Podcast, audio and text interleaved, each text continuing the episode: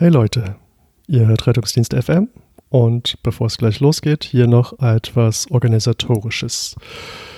In einer unserer kommenden Folgen soll der Notfallsanitäter Thema sein. Hierzu könnten wir ein wenig äh, Input von eurer Seite gebrauchen. Und zwar würde uns interessieren, was habt ihr für Erfahrungen gemacht? Wie sind eure Eindrücke?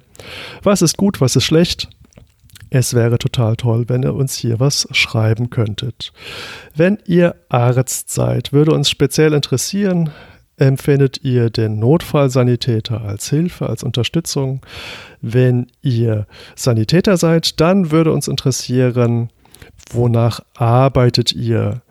Nach Leitlinien, nach Handlungsempfehlungen, nach regionalen Algorithmen, wie auch immer. Natürlich wäre auch interessant, in welchem Bundesland arbeitet ihr? Ähm, wie gesagt, hier würden wir uns sehr über euer Feedback freuen. Das Ganze an mail at rettungsdienstfm.de. Euer Feedback bitte bis zum 10. November 2018. Und nun ohne weitere Umschweife zur aktuellen Sendung. Welcher Spezialist hat denn wieder die... Ihr hört Rettungsdienst FM.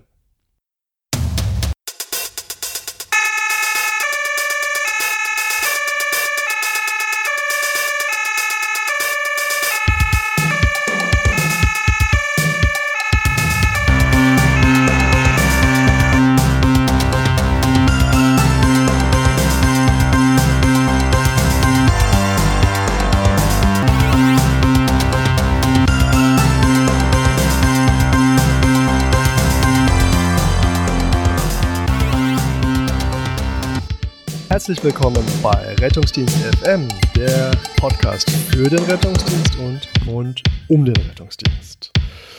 Bei mir ist der Frank Weilbacher. Mein Name ist Julius Hohmann. Nochmal herzlich willkommen. Frank, wie geht's dir? Ja, mir geht's gut. Ich freue mich, dass ich wieder dabei bin und ähm, ich glaube, wir haben wieder eine sehr spannende Folge für unsere Hörer.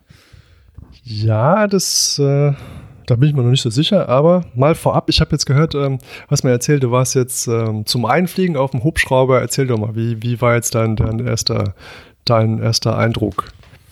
Ja, äh, macht Spaß. Äh, die Medizin unterscheidet sich gar nicht so extrem, wie man immer denkt. Ähm, also es ist jetzt nicht nur schwerstes Trauma und äh, kleine Kinder, denen es total schlecht geht, aber es macht natürlich wahnsinnig Spaß. Ähm, das Fliegerische ist total spannend und ähm, ist eine tolle Neuerfahrung. Cool, dann wünsche ich dir ähm, viele, viele spannende Einsätze. Ich muss auch gestehen, bin ein bisschen neidisch, aber mal schauen. Genau, jetzt zu unserem Thema. Unser Thema ist der Auftakt für unsere erste Serie, die wir jetzt hiermit ankündigen.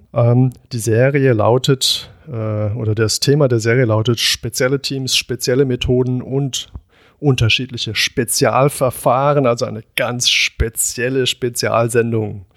Könnt ihr euch schon mal drauf freuen. Ne? Was, was können wir uns denn so drunter vorstellen? Was meinst du, Frank? Was, was gibt es da so an Spezialitäten? Ja, ich glaube, es gibt äh, ein paar ganz spannende Sachen. Ähm, spezielle Teams und spezielle ja, Therapien, Verfahren ähm, meint äh, natürlich das, was ähm, jetzt mal abseits äh, von dem, was unser Tagesgeschäft ist, äh, stattfindet. Häufig für ähm, auch spezielle und ähm, extrem kranke Patienten. Ähm, da gibt es sicherlich Sache, einige Sachen, über die man vielleicht schon mal gehört hat. Ähm, manches hat man ähm, bisher weniger oft gehört. Ähm, und ähm, da würden wir mal ein paar Sachen vorstellen, die wir dann später weiter beleuchten im Rahmen unserer Serie. Aber du meinst jetzt nicht so, so wirklich so echt so langweilige, langweilige Sachen wie Hubschrauber oder Ingo-Team. Also, also ganz ehrlich, das, das kann ich schon nicht mehr hören. Also ich, ich denke mir, alles, was wir da draußen machen, das, das kriegen wir doch eigentlich mit dem RTW und dem NEF ganz gut hin. Also. Ja, ist, da gibt es natürlich nicht nur so coole Typen wie dich jetzt, Julius. Ja, es gibt ja äh, so ein paar paar Menschen, die sind durchaus ähm, aufgeschlossen für, äh, für Neues und die wollen auch mal präklinisch richtig Gas geben mit Therapien, die vielleicht in der Klinik schon etabliert sind. Aber ganz ehrlich, wenn, das, wenn, weißt du, wenn, da, wenn da so ein Hubschrauber runterkommt, weißt du, dann steigen da so zwei, drei Hansels aus, die denken, sie wären jetzt die letzte Rettung, ja. Und, und dabei sind sie einfach nur mitalarmiert worden, weil es halt gerade keinen Neff gibt. Also das, das, oh, Also das ist das manchmal das klingt echt jetzt so ein bisschen, als wärst du neidisch, Julius, dass du da nicht mitfliegen darfst. Kann, kann das damit zu tun haben vielleicht? Nein, Nein ich bin nicht beleidigt. Also ich finde es auch überhaupt nicht merkwürdig, dass die ständig ihren eigenen Rucksack und ihr eigenes C3 mitbringen. Mein ist ja nicht so, dass sie nicht auch manchmal weite Strecken zum Einsatzort laufen müssten.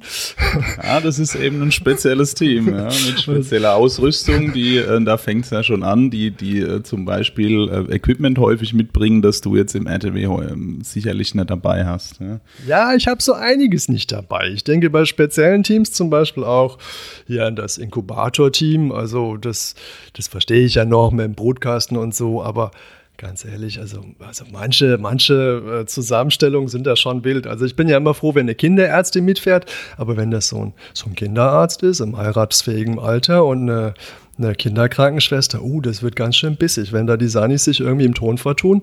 Ähm, da, da kriegt man schon mal irgendwie eine auf den Arsch und ähm, also da darf man den Doktor nicht falsch ansprechen, sondern hat man gleich, gleich Stress mit der Kinderkrankenschwester. Ja, ich sehe, du hast schon reichhaltige Erfahrung gesammelt. du wurdest schon geschmäht. Ja.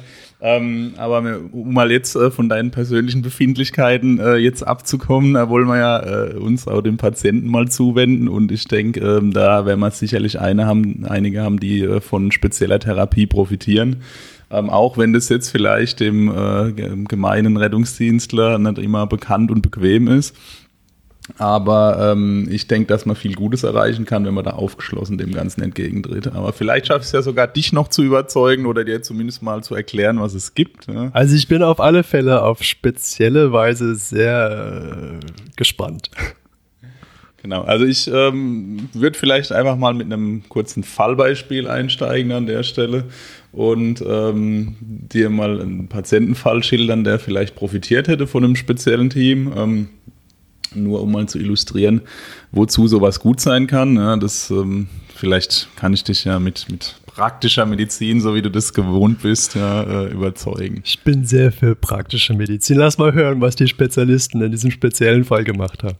Ja, ja also es, es, geht um einen Patienten, der ähm, in einer relativ abgelegenen Gegend ähm, arbeitet, in einem Schreinereibetrieb und zwar ist es so, dass er, ähm, dass es leicht regnet und ähm, der ähm, dieser Angestellte dort hat äh, große Glasplatten, die sich auf einer LKW-Ladefläche ähm, befinden und die möchte er gerne abladen. Das klingt schon scheiße. Ja, genau. So, so gehen immer die hässlichen Geschichten los. Und ähm, also unser ähm, Patient hat richtig äh, Pech. Äh, die Glasplatte, die oben drauf liegt, gerät ins Rutschen und ähm, quasi direkt in seinen Hals ähm, eröffnet ihm auf einer Strecke von über 10 Zentimeter den ganzen zeitlichen Hals und durchtrennt mehrere große Gefäße. Das ist ein junger Mann unter 30, ne, der ähm, daraufhin entsprechend schwer verletzt wird. Und ähm, es kommt zur Alarmierung ähm, von einem äh, Rettungswagen, der relativ äh, lange Anfahrt hat. Es kommt ein Rettungshubschrauber und ähm, es kommt auch ein, wie auch immer, dazugerufener, ähm, wohl hausärztlicher Kollege zu diesem Patienten dazu. Ähm, ich kenne die Geschichte jetzt aus der Sicht des äh, Hubschraubernotarztes, der relativ gleichzeitig mit dem Rettungsdienst dort eintrifft und äh, einen ähm, Patienten vorfindet, der ähm, an der Schwelle zur Reanimation steht, beziehungsweise der Rettungsdienst schon mit Reanimationsmaßnahmen in dem Moment beginnt, wie der Hubschraubernotarzt eintrifft.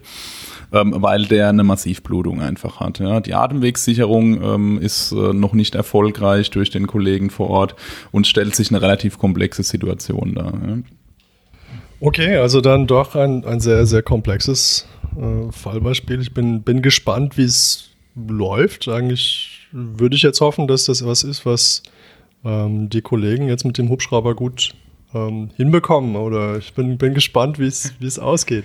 Ja, es ist, äh, wir werden es gleich, wir werden es gleich hören. Also das Ganze geht weiter. Ähm, der Atemweg wird gesichert, ähm, der, die Blutung am Hals wird versucht zu kontrollieren mit ähm, blutstillenden Verbänden, äh, im Endeffekt mit Ansätzen mehrerer Klemmen auf äh, venöse Blutgefäße und ähm, so schafft man es zumindest, diese Blutung deutlich zu reduzieren. Es ist aber zu dem Zeitpunkt klar, dass der Patient das Ganze nicht überleben wird.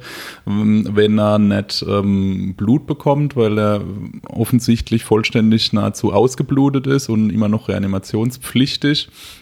und nicht stabilisiert werden kann. Ähm, man entscheidet sich dann, ähm, da man den Patienten in dieser Reanimationssituation im Hubschrauber nicht transportieren kann, ähm, den Boden gebunden in Richtung des nächsten Traumazentrums äh, zu transportieren, was aber doch eine relativ lange Fahrtstrecke von wahrscheinlich über einer halben Stunde entfernt ist. Und äh, in dem speziellen Fall ähm, ist es so, dass man nach individueller Abwägung ähm, entscheidet, den Hubschrauber allein mit dem Piloten und ähm, dem ähm, Rettungsassistenten vorauszuschicken und in der ähm, aufnehmenden Klinik Blutkonserven abzuholen, was dort ähm, auch nicht üblich ist, was aber gut gelingt. Die kommen, ähm, nehmen diese Konserven auf und auf dem Rückweg treffen sich mit dem Rettungswagen. Der Patient wird äh, transfundiert und äh, kriegt tatsächlich ähm, kurz darauf nochmal tatsächlich transfundiert noch on der Route? Noch auf der Route transfundiert mit mehreren, mit vier bis fünf EK und tatsächlich kriegt man wieder einen Spontankreislauf zustande und transportiert den Patienten dann und ähm, kann ihn zumindest mit Minimalkreislauf im Schockraum abgeben. Okay, das heißt, zumindest äh, bis zum Schockraum hat er es geschafft. Bis zum Schockraum leider, leider darüber raus nicht, weil mhm. einfach die vermutlich die Ischämiezeit zu lang war. Ähm, aber hier greift natürlich jetzt ähm, die ähm, kommt man an die Stelle, wo man sich die Frage stellt, hätte man das Outcome von diesem Patienten vielleicht besser machen können? Was wäre denn passiert? Hätte jetzt äh, dieser Hubschrauber, der ja schon relativ spezialisiert ist, äh, wäre der noch spezialisierter gewesen auf zum Beispiel Versorgung schwerster Traumata? Und äh, wir wissen aus anderen Ländern, dass Blut teilweise dort schon mitgeführt wird. Vielleicht hätte man diesen Patienten vor Ort schon wieder einen Kreislauf herstellen können und hätte ihn vielleicht sogar mit guter Neurologie im Endeffekt ähm, retten können. Das bleibt im Endeffekt Spekulation, aber ich finde, es illustriert schön, was möglicherweise ähm, möglich ist, wenn man die, das richtige Team, das richtige Equipment und die Therapien zum Patienten ähm, an den Unfallort bringen kann. Ja, okay, kann ich nachvollziehen. Ist ja auch gar nicht so abwegig. Also ich meine, es gibt ja immer wieder diese Fallschilderung, wo zum Beispiel das NEF vorausfährt und schon mal EKs holt.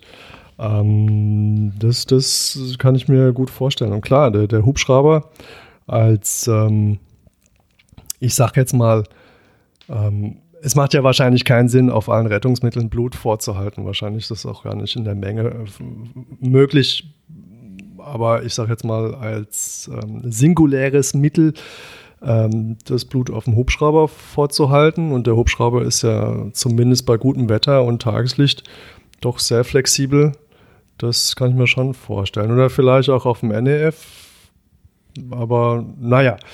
Aber Hubschrauber kann ich mir schon, schon gut vorstellen. Was, was äh, ist noch denkbar an Spezialverfahren? Ja, also wenn man beim Trauma ähm, bleibt, ähm, kommt man ähm, an den im Moment relativ häufig diskutierten Verfahren nicht vorbei. Da ist einmal die äh, Notfall-Thorakotomie, also sprich das Eröffnen des Brustkorbes am Notfallort. Also da, da finde ich ja, das, das, das, das, das, das, das kapiere ich so gar nicht. Ja. Also ich meine, jeder, jeder, jeder Sani und jeder Notarzt weiß, also chirurgische Reanimation, das geht immer in die Hose und, und jetzt muss man da vor Ort so eine Sauerei veranstalten. Also da bin ich jetzt mal sehr gespannt, wie du versuchst, mich da ins Boot zu holen. Ja, das äh, finde ich äh, gut von dir, dass du uns jetzt nochmal die Lehrmeinung von vor 40 Jahren dargelegt hast, für die, die es vergessen haben. Ja.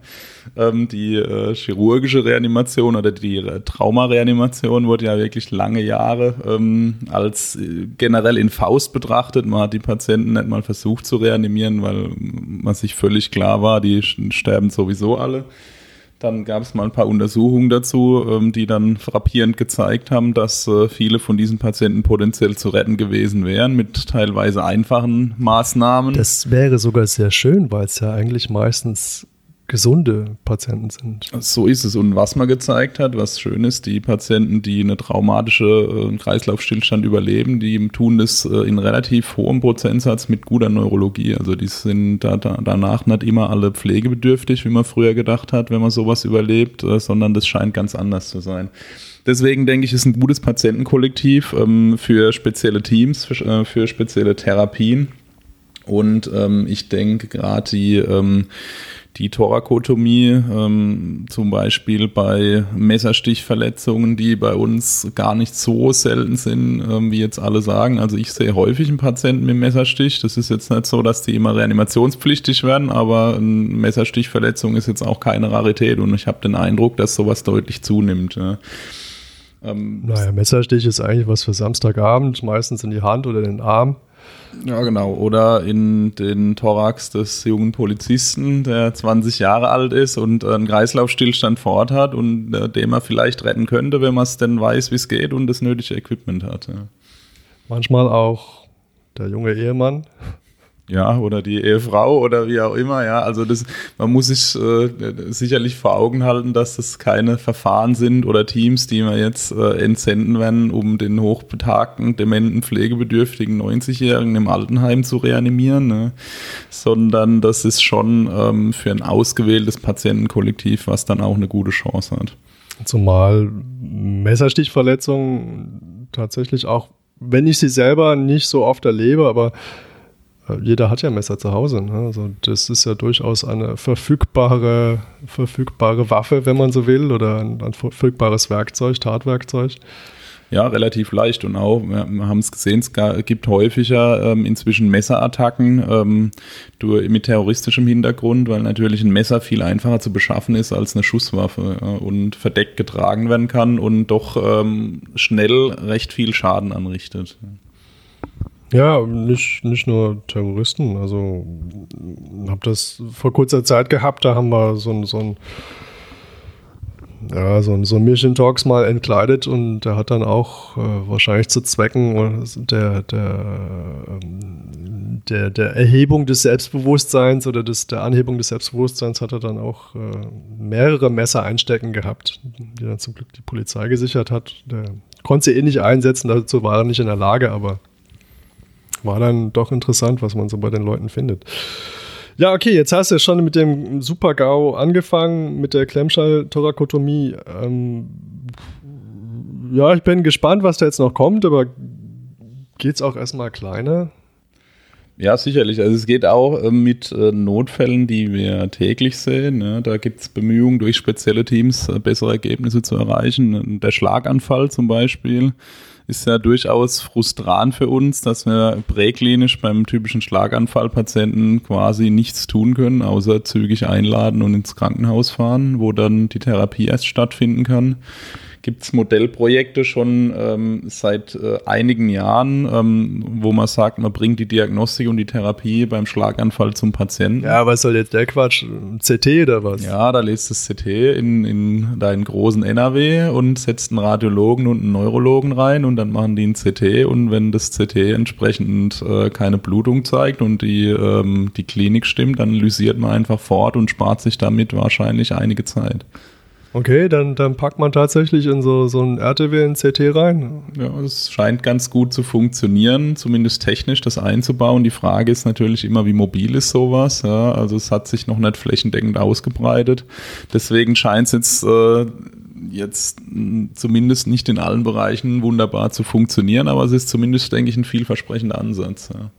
Wo, wo kann ich mir das vorstellen? Eher im urbanen Bereich mit einer hohen Bevölkerungsdichte, aber ich meine, da habe ich auch sofort äh, um jede zweite Ecke eine Klinik verfügbar oder ist es eher im, im ländlichen Bereich? Gibt es da schon Beispiele, wo, wo sowas rumfährt? Also in Berlin gibt es das schon seit einigen Jahren und ich denke, das ist halt ein klassisches Beispiel dafür, dass ähm, dass es einfacher ist mit einem speziellen Team in der Stadt, ähm, weil die ähm, Patienten natürlich auch speziell sein müssen und äh, du brauchst eine ausreichende Anzahl von Patienten, dass so ein System rentabel eingesetzt werden kann. Und deswegen ist es typischerweise so, dass sowas im urbanen Umfeld entsteht, wo auch häufig die großen und die Unikliniken sind, ähm, wo äh, neue Methoden gern ähm, etabliert werden. Und so ist es häufig so, dass sowas in großen Städten entsteht und sich vielleicht erst später ähm, auf dem Land irgendwo ausbreitet oder vielleicht auch gar nicht, weil es dort nicht, äh, nicht rentabel betrieben werden kann. Okay, also ein CT im Rettungswagen und dann gleich vor Ort Dilyse. Ähm, klingt jetzt spannend. Da frage ich mich allerdings, ob man, wenn man die Rettungskette engmaschiger streckt und ein bisschen mehr Hand in Hand arbeitet, ob das nicht zumindest im urbanen Bereich nicht genauso effektiv ist. Also da, da möchte ich doch durchaus die Frage stellen. Also so, so spannend ich den Ansatz finde, aber ich kann es mir noch nicht so recht vorstellen. Aber da wäre ich sehr, sehr interessiert, wie, ähm, wie zum Beispiel das Projekt in Berlin, wie das weitergeht. Also da geht es ja bestimmt irgendwann die Frage, macht es Sinn, was wir hier tun? Ähm, macht es vielleicht keinen Sinn? Ist es finanzierbar? Oder es macht vielleicht Sinn, aber es ist einfach nicht bezahlbar. Ja, sicherlich. Und das ist ähm, ein Grund dafür häufig, man weiß es ja vorher, das sind Modellprojekte. Ähm, deswegen wird sowas in der Regel wissenschaftlich begleitet und äh, man erhebt Daten und dann kann man irgendwann fundiert sagen, bringt es denn was oder bringt es nichts? Lohnt sich das in größerer Fläche auszuprobieren? Aber ähm, das ist eben eine Eigenschaft dieser speziellen Methoden und Teams. Die sind so speziell, dass man eben noch keine Erfahrung damit hat in der Präklinik und die erst sammeln muss. Ja. Okay, was, was gibt es noch an speziellen, speziellen Spezialkram? Äh, ja, die, ähm, unser klassischer Maximalnotfall, die Reanimation, ja, wo wir häufig sehen, dass wir ähm, unzufrieden möglicherweise sind. Wir haben teilweise Patienten, die jung sind, die, wo wir denken, die haben vielleicht Ursachen ihres Kreislaufstillstandes, die man in der Klinik beheben könnte, die man aber fort ähm, nicht reanimiert kriegen und ähm, die man transportieren müsste. Dann sind wir uns nicht sicher, ob die Reanimation dann suffizient funktioniert. Und ähm, für solche Patienten ähm, gerade, ähm, denke ich, ähm, ist es interessant, eine ECMO äh, vor Ort zu bringen, also eine extrakorporale Membranoxygenierung, die äh, den, den Kreislauf und die Atmung des Patienten für eine gewisse Zeit nahezu komplett ersetzt und damit eben eine, eine Überbrückung ermöglichen kann, ähm, die, um Zeit zu gewinnen, um die Ursache dieses Kreislaufstillstandes zu beheben. Extrakorporale Membranoxygenierung heißt dann, ich äh, sättige das Blut über eine externe Membran mit Sauerstoff und führt das dem Patienten wieder zu. So ist es. Im Wesentlichen ähm, wird, wenn eine große Vene und eine große Arterie äh, kanuliert und man zieht ähm, für das Verfahren aus der Vene Blut raus macht, äh, reichert es mit Sauerstoff an, äh, nimmt das CO2 raus und dann mit einer Pumpe ähm, wird es dann wieder arteriell zurückgegeben, wodurch auch ein, ein Blutfluss aufgebaut wird und dadurch äh, die Pumpfunktion des Herzens auch ersetzt werden kann. Das heißt, ich brauche dann für den Augenblick gar keine Herzfunktion. Ja, also es ist so, dass damit ein, ein äh, Herzzeitvolumen von mehreren Litern möglich ist und ähm, wenn die Maschine etabliert ist, dann kann man eine Zeit lang damit äh, komplett den Kreislauf und die Atmung ersetzen, so ist es. Was ist der Unterschied zwischen der ECMO und der Herz-Lungen-Maschine? Ja, das ist relativ, also die ECMO könnte man als eine Art miniaturisierte und vereinfachte Herz-Lungen-Maschine sehen. Also die bietet ein paar Therapiemöglichkeiten weniger, aber für das, was man ähm, bei dem Patienten machen will, ist das absolut ausreichend und es muss ja für die Präklinik natürlich auch möglichst einfach sein und nicht zu komplex. Wo, wo würde man jetzt punktieren? Wo und was würde man punktieren? Das, typischerweise würde man jetzt zum Beispiel in der Leiste die, die Femoralarterie punktieren und das äh, Blut über die Femoralvene wieder zurückgeben. Äh, umgekehrt, Entschuldigung, über die. Man würde jetzt typischerweise die äh, Femoralvene und die Arterie ähm, in der Leiste punktieren und dann ähm, aus der Vene das Blut entnehmen und ähm, dann später in die Arterie wieder zurückgeben. Ja, spannend. Ähm, das wird ja bei uns schon nicht gemacht, aber das gibt es ja bei uns, nämlich das, das Kinder-ECMO-System. Was hat es damit auf sich? Ja, da ist es in der Regel so, dass es ähm, um ähm, Teams geht, die in andere Kliniken fahren oder fliegen und dort ähm, bei ähm, Patienten, die ähm, eine schwere Störung der Atemfunktion haben, zum Beispiel bei neugeborenen Atemnotsyndrom, aber auch bei Erwachsenen, die ein schweres ADS ähm, haben und ähm, wo die Sauerstoffversorgung über die Lunge auch mit ausgefeilter Beatmung äh, nicht mehr sicherzustellen ist, sie so ein Gerät dann dort im, im Krankenhaus, wo der Patient sich jetzt befindet, einbauen und den dann in das große Zentrum, wo sie herkommen, mitnehmen, wo man mit der Therapie die Erfahrung hat. Aber das ist etabliert ist es, ähm, Patienten aus Krankenhäusern abzuholen und dort in einer, sage ich mal, ähm, kontrollierten Umgebung diese Sachen anzulegen. Aber in der Präklinik gibt es ähm, weniger Erfahrung, aber das nimmt zu. Also gerade in Reanimationssituationen nennt sich dann ECPR gibt es mehrere Projekte, ähm, wo das in Deutschland schon gemacht wird. Äh, in anderen Ländern wie Frankreich gibt es sogar noch mehr Erfahrung damit. Ja, das, ähm, ähm, das wäre jetzt sozusagen meine, meine Frage gewesen. Also ich, ich kann mir das gut im, im, klinischen Umfeld vorstellen. Ich kann mir auch gut vorstellen, dass, dass ein Team von Spezialisten irgendwo eine andere Klinik fährt und ähm, das vor Ort äh, den, dann macht. Aber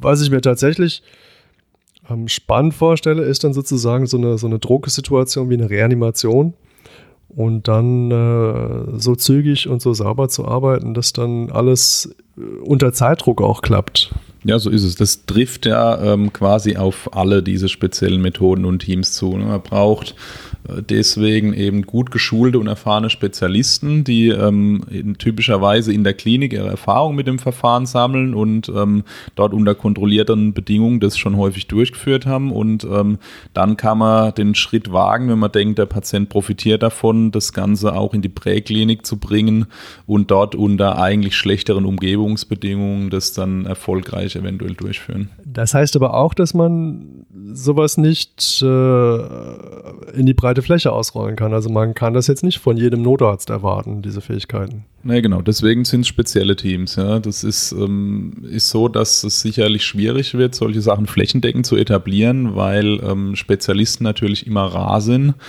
Deswegen ist es unwahrscheinlich, dass wir jetzt überall immer eine flächendeckende Versorgung äh, für die Bevölkerung mit solchen Verfahren erreichen wird. Ja man erwartet ja von Notärzten eigentlich, dass sie so der, der Primus inter pares sind, aber die geraten ja dann doch hier und da, möchte jetzt nicht sagen an ihre Grenzen, aber ähm, die sind ja dann, dann doch schon erleichtert, wenn ein Spezialist dazukommt. Was, was man am häufigsten, glaube ich, erlebt, ist dann der, der Kindernotarzt, ganz klassisch. Ja, ich denke, das ist das ganz klassische System ähm, in den Bereichen, wo es das denn gibt, äh, dass der Kindernotarzt äh, primär alarmiert wird oder dazukommt. Der ist sicherlich auch ein spezielles, spezielles Einsatzmittel oder ein spezielles Team, was ähm, aber schon relativ häufig ähm, mal antrifft.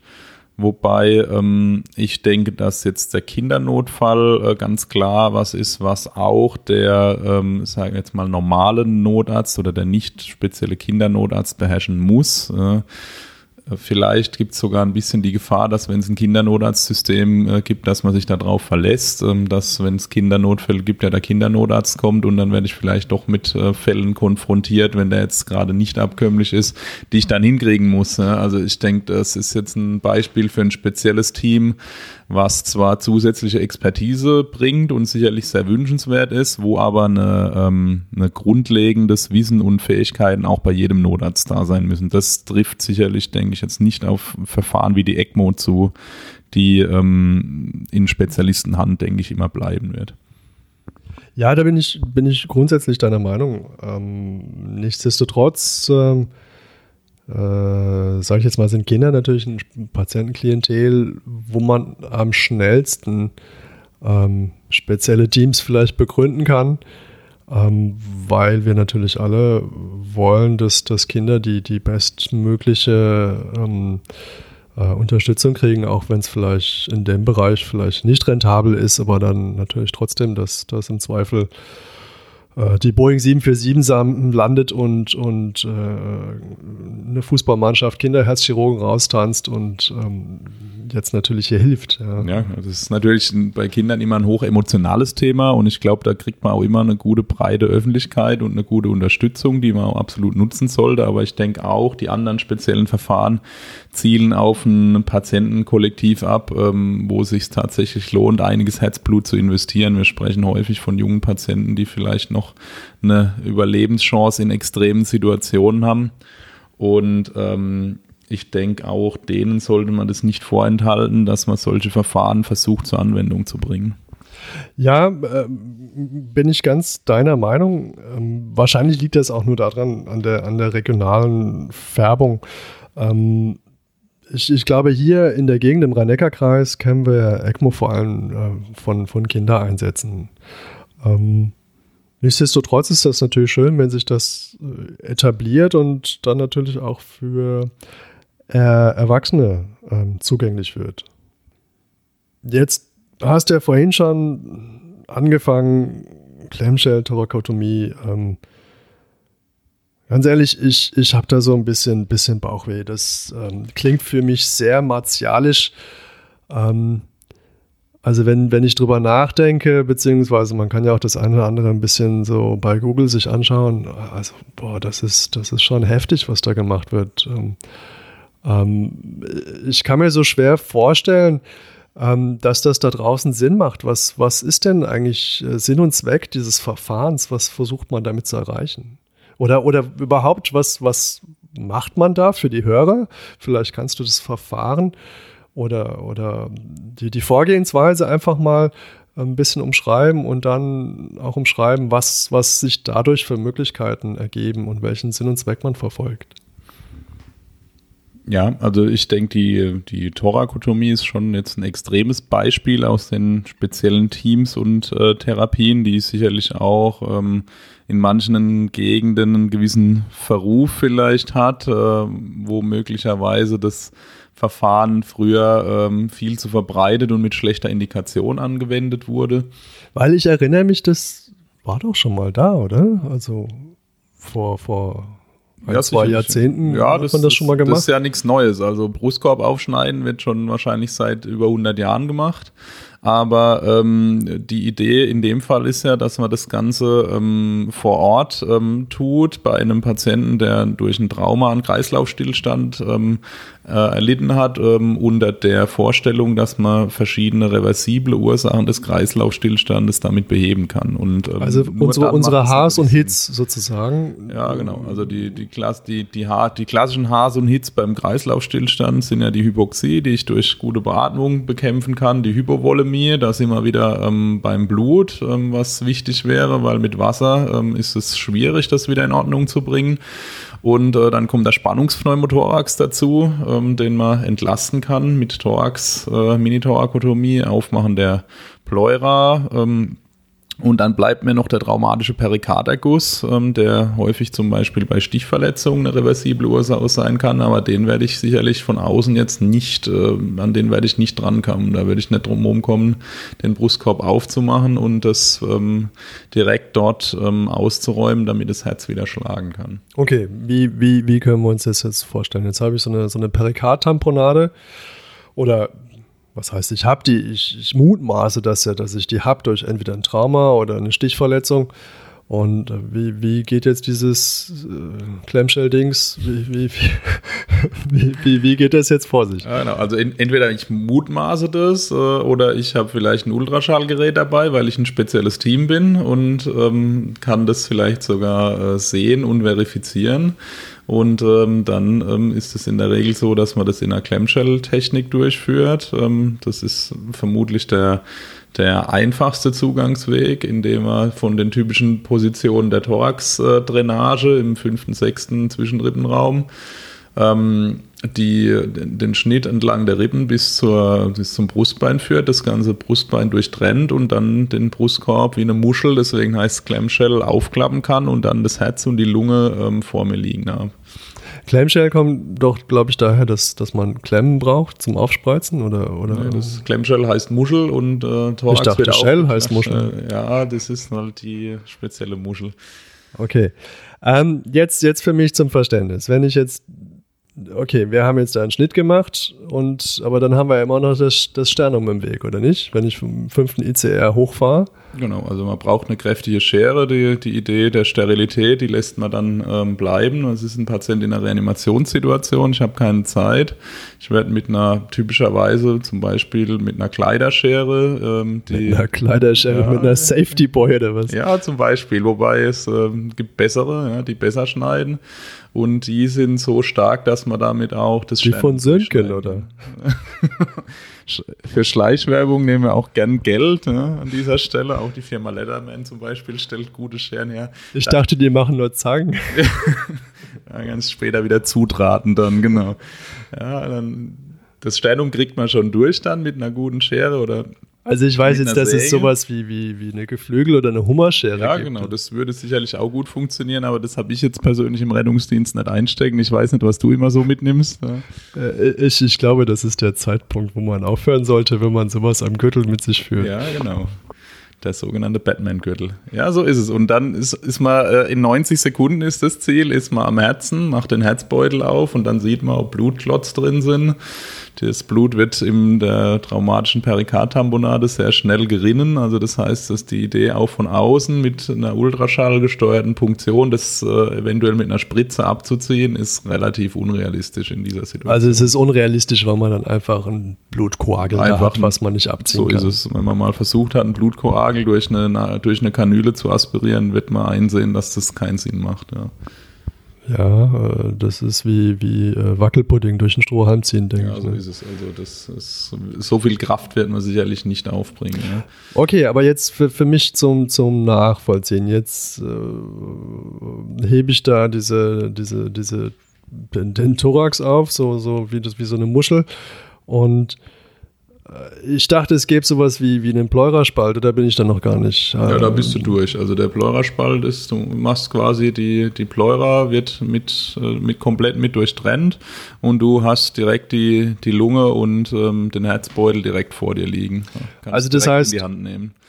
Das heißt, ich bin, bin dann im Pleuraspalt, habe dann auch kein Problem mehr mit irgendwelchen äh, Pleura-Ergüssen oder, oder Spannungspneumothorax-Geschichten. dann spätestens dann weg. Also das ist die größte äh, Thorax-Entlastungsmöglichkeit, die, die, mir so jetzt einfällt. Ja, ein größeres Loch kann Also ein größeres Loch ist kaum möglich, aber das ist, äh, das ist der Vorteil der Methode. Man kann auch ähm, nur ähm, androlateral, das heißt nur auf einer Seite von äh, der mittleren Axillarlinie oder von der hinteren Axillarlinie bis zum Sternum aufmachen, aber es ist extrem unübersichtlich und wenn man jetzt kein Thoraxchirurg ist, ist es recht schwierig, sich durch so eine kleine Öffnung dann zurechtzufinden. Und wir wollen ja in der Notfallsituation schnell und gezielt äh, eingreifen.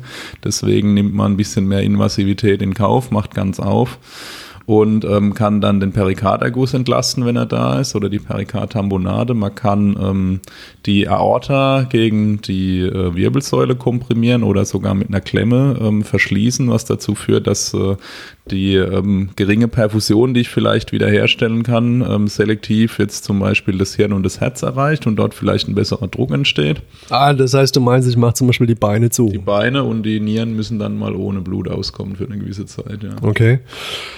Okay, das, das verstehe ich. Also, wenn ich einen Spannungspneu oder sowas habe, das, das ist dann damit erledigt. Ja, das ähm, sollte vorher schon mal erledigt werden. Also, das versucht man vorher mit, mit einer Entlastungspunktion und wenn das nichts nicht ja, man funzt, macht eine Mini-Thorakotomie, okay. wo nur der Finger reinpasst, ja. in der typischen Position. Und äh, wenn das in beiden, an beiden Seiten passiert ist und der Patient adäquat beatmet ist und ähm, ein paar andere Voraussetzungen noch erfüllt sind, wie zum Beispiel, es muss jemand da sein, der es kann, ähm, es muss Equipment entsprechend da sein. Ähm, der Patient sollte ähm, nicht länger als, ja, sagen wir mal, zehn Minuten im Kreislaufstillstand sein. Je kürzer, desto besser. Aber das beißt sich doch, oder? Also zehn Minuten maximal Kreislaufstillstand und dann Spezialteam. ja, klar, das ist ähm, optimalerweise sollte ähm, ein spezielles Team schon bei der ähm, entsprechenden Indikation frühzeitig mit alarmiert werden. Also das heißt hier zum Nachfordern. Enge, enge Rettungskette, das heißt, ja. der Disponent muss schon entscheiden, genau. okay, hier, hier könnte sowas vorliegen. Ja, genau. Wenn jetzt jemand anruft und sagt, okay, hier ist ein junger Mann mit einer thorakalen Stichverletzung, der spricht nicht mehr mit mir, dann wäre das ähm, ein, ein, typischer Fall, wo ich jetzt ein spezielles Team hinschicke, was damit umgehen kann. Ähm, für diese, diese Klemmschell-Thorakotomie, das erscheint mir jetzt relativ martialisch, aber auch relativ materialunaufwendig, so wie du es ja, schilderst. Also das ist mit Minimalaufwand an Material eigentlich durchzuführen. Das, das heißt, das, das könnte doch ein Verfahren sein, was ich vielleicht dann doch äh, in die Fläche bringe und viele Notärzte drin schule. Ist das realistisch? Ja, es ist ein Verfahren, was man in die Fläche bringen kann von der Materiallogistik. Ähm, es sollte nur jemand durchführen, so ist es auch in der ähm, ERC-Leitlinie im Übrigen gefordert, der damit darin geschult ist und es kann. Aber ähm, prinzipiell ist es was, was man durch entsprechende Kurse, die es ähm, bereits gibt, äh, vermitteln kann und ähm, was dann auch ähm, in, in die Fläche gebracht werden kann, meiner Meinung nach. Wobei, wenn man natürlich sowas in die Fläche bringt, ähm, man natürlich auch die Sanitäter mitnehmen muss, weil das ist dann ähm, vielleicht für den einen oder anderen Berufseinsteiger, auch wenn er es vielleicht schon mal gehört hat, oder auch für den Altgedienten, ähm, schon eine Zumutung. An, in Anführungsstrichen. Also wir sind ja für, für jeden Scheiß zu haben, aber ähm, da sollte man schon. Ich meine, die meisten medizinischen Verfahren ja, haben ja den Vorteil, dass man eigentlich nicht sieht, was passiert. Aber in diesem Fall ist es ja äh, schon heftig. Ne? Das heißt, man, man muss schon das Team insgesamt gut briefen, bevor man ja, so ist es. Also die ähm, ganzen Verfahren mit speziellen Teams funktionieren natürlich ähm, nur ähm, oder zumindest ähm, wesentlich besser, wenn ähm, alle an diesem Vorgang Beteiligten wissen, um was es überhaupt geht. Ja. Mir ähm, bringt jetzt natürlich auch ähm, ein, ein, spezielles Team äh, nichts, wenn keiner weiß, wo das spezielle Team denn überhaupt eingesetzt werden soll und es dann nie alarmiert wird beispielsweise. Oder auch gerade für die invasiveren Verfahren ähm, braucht man eventuell Assistenz ja, und ähm, da gibt es auch entsprechende Bemühungen, auch in den ähm, Kursen, wo äh, höher invasive Verfahren gelehrt werden, ist es in der Regel so, dass ähm, Personal des Rettungsdienstes zumindest zu, den, zu dem theoretischen Teil der Veranstaltung ähm, häufig vergünstigt eingeladen ist und ähm, so, ähm, so ein gemeinsames mentales Modell entsteht, um was geht es denn überhaupt, ähm, was will man damit erreichen und äh, wo auch, denke ich, viel Hemmschwelle abgebaut wird wo man auch vermittelt, dass es hier nicht um Rambo-Medizin oder ähnliches geht, sondern dass man damit durchaus ein, ein, ein ähm, sinnvolles Ziel verfolgt. Okay, ähm, ja, spannend. Ähm, mir sträuben sich zwar schon so ein bisschen die Nackenhaare, wenn ich so drüber nachdenke, aber es scheint ja durch, durchaus sinnvoll. Jetzt hast du vorhin gesagt, ähm, man könnte zum Beispiel auch die Aorta komprimieren gegen die Wirbelsäule, um, um äh, Bereiche zuzumachen. Äh, da, da gibt es ja auch noch andere Varianten, wo das sinnvoll und möglich ist, oder? Ja, so ist es. Also es ähm, gibt auch wieder ein Verfahren aus der Klinik, das Reboa nennt sich das. Ist, äh, das ist doch eine Schlange eigentlich, oder? Ja, genau. Das ist nicht die Boa, mit der man Menschen aus dem Fahrzeug zieht. Die sollte man dafür nicht nehmen. Das ist ein, ein Katheterverfahren, also Resuscitative Endovascular Balloon Occlusion of the Aorta nennt sich das, auf Schlau. Da, da sieht man wieder, dass Ärzte alle einen Schlag haben. Ja. da du also, ja sich so, kein, so komplizierte Sachen ausdenken. Da du ja kein, Englisch sprichst, äh, kann ich dir das nochmal erklären. Also für ihn einfach. Es ist, ähm, ist es so, dass man aufpustbaren oder mit, mit Flüssigkeit füllbaren Ballon in die Aorta bringt und ähm, den dort entfaltet, was ähm, auch den Effekt hat, dass der Blutfluss zum unteren Körperteil extrem gedrosselt wird. Ich spreche kein Englisch, sagt er. Ja, hab dich noch nie Englisch sprechen gehört. Ja, das ist ein Verfahren, was aus der Gefäßchirurgie ursprünglich äh, kommt, was man dort ähm, typischerweise ähm, benutzt hat, ähm, um Patienten zu retten, die ähm, eine, ein rupturiertes Aortenaneurysma hatte, um, um den Blutfluss dorthin ähm, zu unterbrechen. Da geht man dann auch wieder über die ähm, Leistenarterien rein führt diesen ähm, Ballon dann, ähm, je nachdem, wo man hin möchte, in verschiedene Zonen der Aorta und kann damit äh, eine Blutungskontrolle erreichen, zum Beispiel für Patienten mit schweren Beckenfrakturen, die hochgradig instabil am Unfall sind. Ah, genau, das wollte ich jetzt nämlich fragen. Richtet sich das nur an Aortenrupturierte äh, oder Aneurysma-Patienten oder zählt dazu auch Beckenfraktur oder nicht kontrollierbares Extremitätentrauma. Ich denke zum Beispiel äh, Amputation hoch am Rumpf, wo man kein ja. an, anlegen kann zum Beispiel. Ja, absolut denkbar dafür. Also das ist, es gibt verschiedene Zonen. Es gibt ähm, die Zone 3, das ist unterhalb der Nierenarterien. Damit kann ich zum Beispiel einen Patienten behandeln, der eine, eine Becken, schwere Beckenverletzung hat, der vielleicht, wie du sagst, einen Ausriss des, des Beines hat, den ich anders nicht kontrolliert kriege. Wenn ich von der anderen Seite noch ähm, so viel intakte das Gefäß habe, dass ich den Ballon da reinschieben kann. Ähm, man kann es aber auch hoch ähm, auf Höhe des äh, Brustkorbes in die Aorta schieben und damit ähm, möglicherweise sogar Blutungen im Abdomen kurzfristig unter Kontrolle bringen, die ich ja ansonsten kaum äh, präklinisch beeinflussen kann, sondern die ähm, der Chirurg in der Klinik dann behandeln muss. Aber ich gewinne damit möglicherweise die Zeit, um den Patienten überhaupt lebend dorthin zu kriegen. Okay, ähm, klingt spannend. Also hier haben wir wieder einen Katheter, einen Ballon, da, das sind wir ja schon gewohnt. Ähm, was wir in irgendein Gefäß reinschieben, also auch total gut. Also wieder irgendwas irgendwo reinschieben und keiner sieht eigentlich, was passiert, außer dem mit dem Schallkopf oder ich weiß nicht, wie man das sichtbar macht ähm, oder dem Röntgengerät. Ähm, aber, aber klingt für mich, für mich nachvollziehbar. Also nicht ganz so martialisch wie das andere, wobei das Ereignis davor wahrscheinlich schon eventuell martialisches war. Aber ja, spannend. Ähm, das äh, sind dann doch äh, viele äh, Spezialverfahren, die man so ähm, draußen antreffen kann.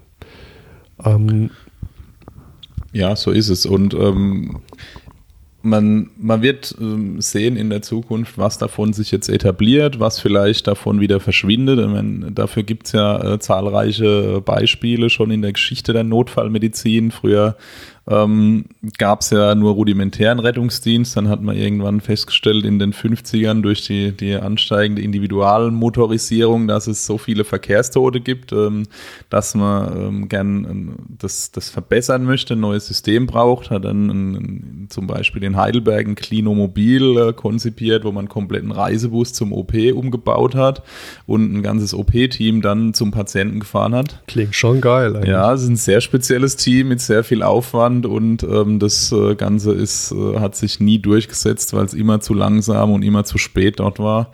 Ähm, aber dann hat man sich ein anderes spezielles Team überlegt ähm, und hat äh, sich gedacht, man nimmt einfach mal einen PKW und setzt einen Arzt da rein und macht Blaulicht und ein Funkgerät dran und hat dann ähm, damit das erste NF entwickelt, was jetzt inzwischen sicherlich kein spezielles Team mehr ist, sondern ähm, völlig etabliert in der heutigen Notfallmedizin. Und ich denke, ähm, so ähm, werden wir über die nächsten Jahre sehen, ähm, was sich etabliert. Vielleicht kommen neue Verfahren auf und ähm, das bleibt sehr spannend für uns.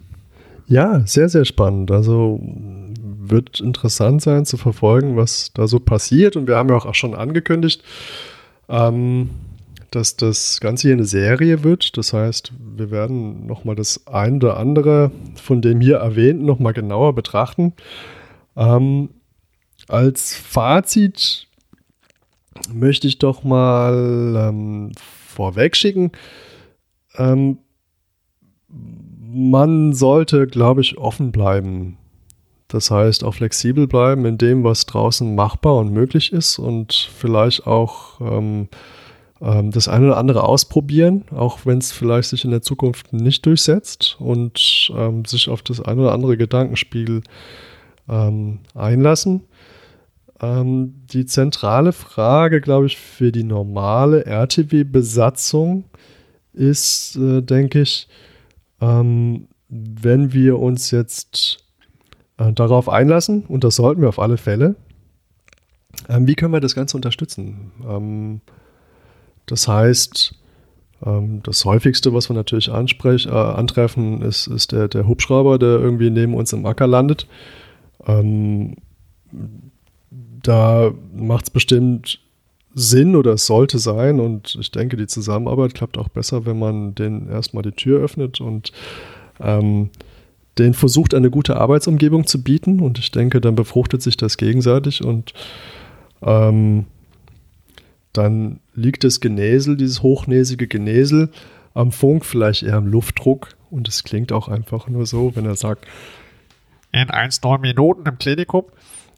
Ähm, also man sollte offen sein, man sollte versuchen, ähm, die Teams bzw. sich einander zu unterstützen. Ähm, interessant wird auch die Frage sein, wer kommt, wer wendet an, wer fordert an, ähm, welches Material ähm, können wir von unserer Seite aus vorhalten und ähm, ich kann nur jeden einladen, beschäftigt euch äh, oder setzt euch mal auseinander mit den Verfahren oder speziellen Teams, die wir jetzt hier so angerissen haben. Guckt euch das im Internet an, da gibt es viel bei Wikipedia und Co. Ähm, beschäftigt euch einfach mal damit. Vielleicht werdet ihr in eurer beruflichen Laufbahn auf das eine oder andere treffen. Ja, also ich, ich glaube, dass das Risiko dafür sogar steigt. Ja. Ähm, dass man mit sowas mal konfrontiert wird, vor allem wenn man ähm, jetzt in einem städtischen Rettungsdienst tätig ist. Und ähm, ich halte es für sehr sinnvoll, dass wir ähm, verschiedene Verfahren ausprobieren, weil ich denke, dass man ähm, speziellen Patienten teilweise mit speziellen Teams und speziellen Methoden ähm, wirklich helfen kann, die ähm, anderweitig möglicherweise nicht zu retten wären oder äh, schlechtere Ergebnisse hätten. Und deswegen denke ich, lohnt sich das ähm, auf jeden Fall, das weiter zu verfolgen total cool. Das ist ja eigentlich das, was wir alle wollen, nämlich Menschen retten. Ja, das war Rettungsdienst FM mit dem Team, äh, Thema, mit dem ganz speziellen Thema, spezielle Teams, spezielle Methoden und spezielle Verfahren. Eine ganz spezielle Folge als Auftakt für noch weitere spezielle Folgen. Ähm, bei mir war der Frank Weilbacher. Mein Name ist Julius Hohmann. Bis zum nächsten Mal. Frank, diesmal das Schlusswort bei dir. Ja, äh, vielen Dank. Bis zum nächsten Mal. Ähm, ich bin sehr gespannt, ähm, was es für Resonanzen auf dieses Thema gibt.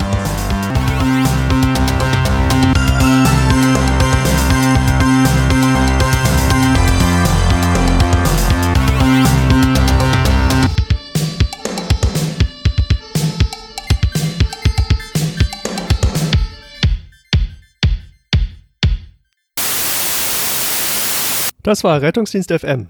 Wir bedanken uns ganz herzlich für die unglaublich tolle Resonanz zum Start unseres Podcastes. Wenn ihr uns weiter versorgen wollt mit konstruktiver Kritik, Lob, Anregungen und Wünschen, dann gerne auf unserer Homepage unter www.rettungsdienstfm.de. Klickt hierzu einfach auf das Beitragsbild der jeweiligen Folge und ihr werdet in den Kommentarbereich weitergeleitet. Fußball 1-1, muss das gucken. 1-1 inzwischen. Ähm, es ist gestartet, gestartet. Hallo, hallo. Nur nicht, dass wir am Schluss merken, dass es nicht aufgenommen hat, das wäre ärgerlich. Das sollte man vielleicht nicht während Block. Jetzt dieser Block gut. So, dann. Attacke.